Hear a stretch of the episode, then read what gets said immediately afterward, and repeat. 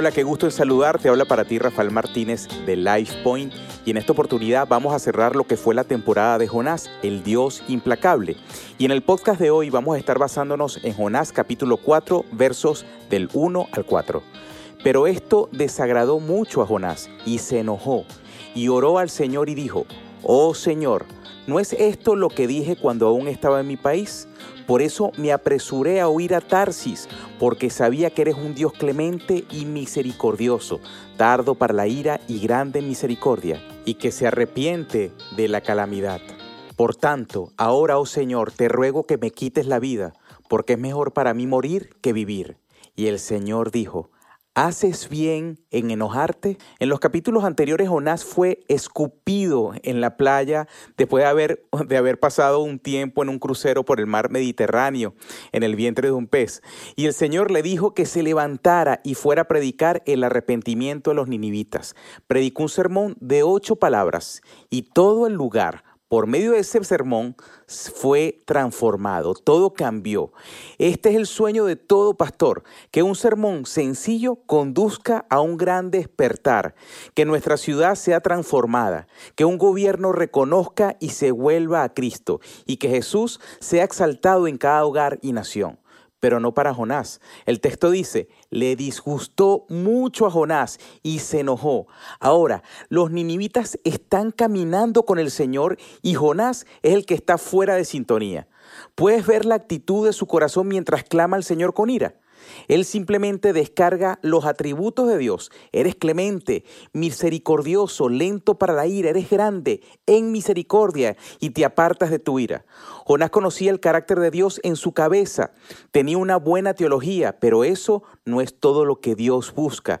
Dios desea que nuestra cabeza, intelecto y corazón se alineen a Él. Dios se deleita cuando la buena doctrina se encuentra con la devoción genuina.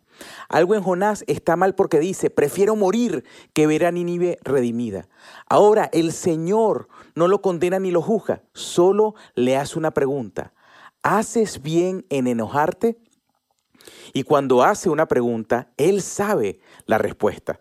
La cuestión no es que si Dios descubre algo malo en nosotros, sino que nosotros descubrimos algo malo en nuestro corazón cuando somos eh, de alguna forma confrontados por Dios.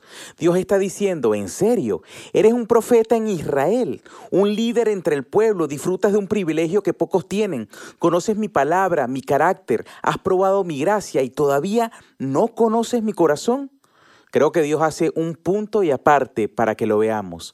Jonás se perdió el corazón de Dios porque estaba distraído por sus ídolos. Jonás odiaba a los ninivitas porque eran el mayor enemigo de Israel. Eran brutales y temidos. Jonás también amaba su identidad como judío y su posición como líder. Nínive amenazó con quitarle todo lo que tenía en sus manos, su pueblo, estatus, identidad, y cada vez que algo reclama nuestra identidad y nuestros bienes o inmuebles de nuestros corazones, por supuesto, es un ídolo. La ira de Jonás era como una luz de control del motor en el tablero de su corazón advirtiendo que algo no estaba bien. Tal vez tu corazón no esté lleno de ira, sino de apatía. No estás comprometido con el Señor, estás medio adentro o medio afuera. Asistes a la iglesia, pero no perteneces. Das propinas, pero no diezmas. Te quedas en el vestíbulo y hablas con algunas personas y allí termina. Tal vez la preocupación o la ansiedad que te atormenta es en realidad la gracia de Dios alertándote de tu idolatría. Te preocupas por perder la casa, por conservar la imagen o la buena imagen, perseguir tu sueño, si no puedes vivir sin Él, no puedes dejar de pensar en Él y te aterra perderlo, entonces es un ídolo. Como Jonás, tal vez la razón por la que muchos de nosotros carecemos de devoción a Dios es porque nuestra devoción se la hemos dado a otra cosa. Si queremos ver que el Señor nos use de una manera poderosa, debemos dejar nuestros ídolos y pasar de la distracción a la devoción. La distracción de Jonás lo llevó a la falta de devoción, Pero Dios no lo dejaría allí. Dios sigue tratando con su pueblo. Él no solo está interesado en nuestro servicio, Él está detrás de nuestros corazones. Jonás salió de la ciudad y montó un campamento para tener una buena vista en caso de que Dios cambiara de opinión. Una vez más, está huyendo del corazón de Dios. Pero en lugar de dejar ir a Jonás, Dios lo persigue implacablemente. Él aún no ha terminado de perfeccionarnos a la estatura de Cristo. Deja de exponer nuestros ídolos y de lidiar con nuestro pecado.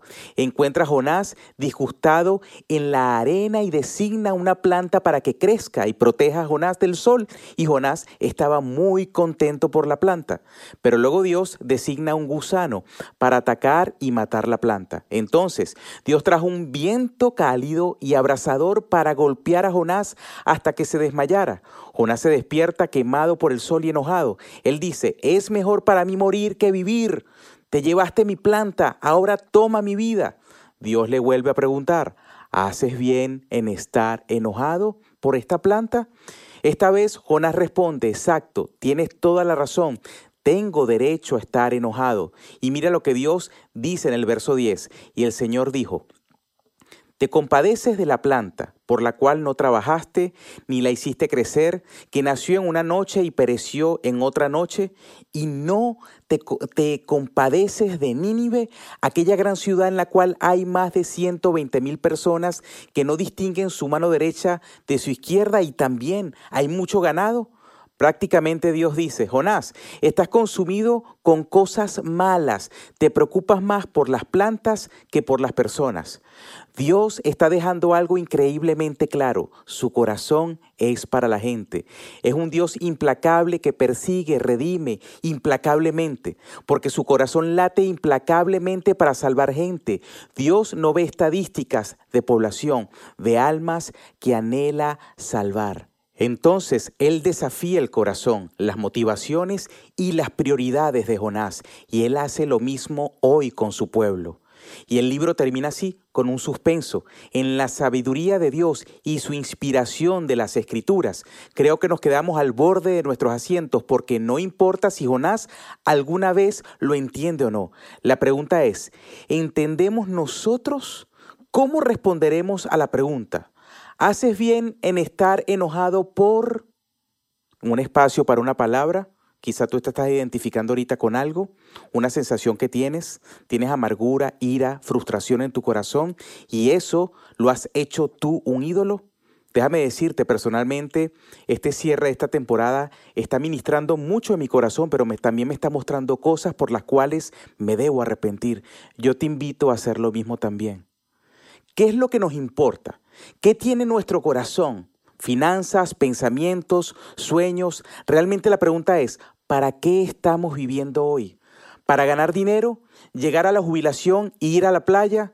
¿Hacer crecer nuestras carreras? ¿Para construir casas más grandes? ¿Ver a nuestros hijos llegar a la cúspide?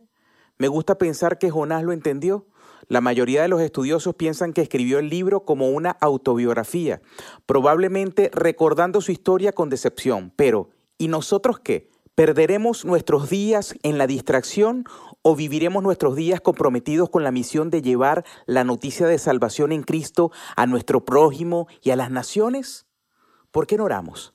Señor, gracias por tu palabra y gracias por mostrarnos por medio de la historia de Jonás quizá lo equivocado que estamos, quizá lo enojados que estamos, y también por mostrar nuestros ídolos. Señor, soltamos toda idolatría y queremos pedirte a ti, Jesús, que vengas y tomes el trono de nuestro corazón, que vengas y transformes cualquier afán o enojo en nuestra vida por verdadera devoción por ti. Te pedimos perdón y creemos que tú nos limpias y nos perdonas de toda maldad. Alíñanos, Señor, a tu palabra y a tu voz. Queremos cumplir tu misión en esta tierra. Ayúdanos, Señor, a ser diligentes en anunciar las buenas noticias a los perdidos, a nuestro alrededor, a nuestros vecinos, a nuestros familiares y amigos y en los lugares de trabajo. Te lo pedimos en el nombre de Jesús. Amén. Bien, y como siempre lo hacemos, te queremos recordar que si quieres saber más de Jesús o más sobre nosotros, puedes visitar nuestro sitio web lifepointchurch.org slash español y también si estás en el estado de Tennessee o cerca de Esmirna, puedes visitarnos. Nos gustaría mucho conocerte. Estamos ubicados en la 506 Legacy Drive, Esmirna, Tennessee 37167. Recuerda, todos nuestros servicios con interpretación simultánea al español son los domingos a las 10 y 45 de la mañana. Dios te bendiga, te esperamos.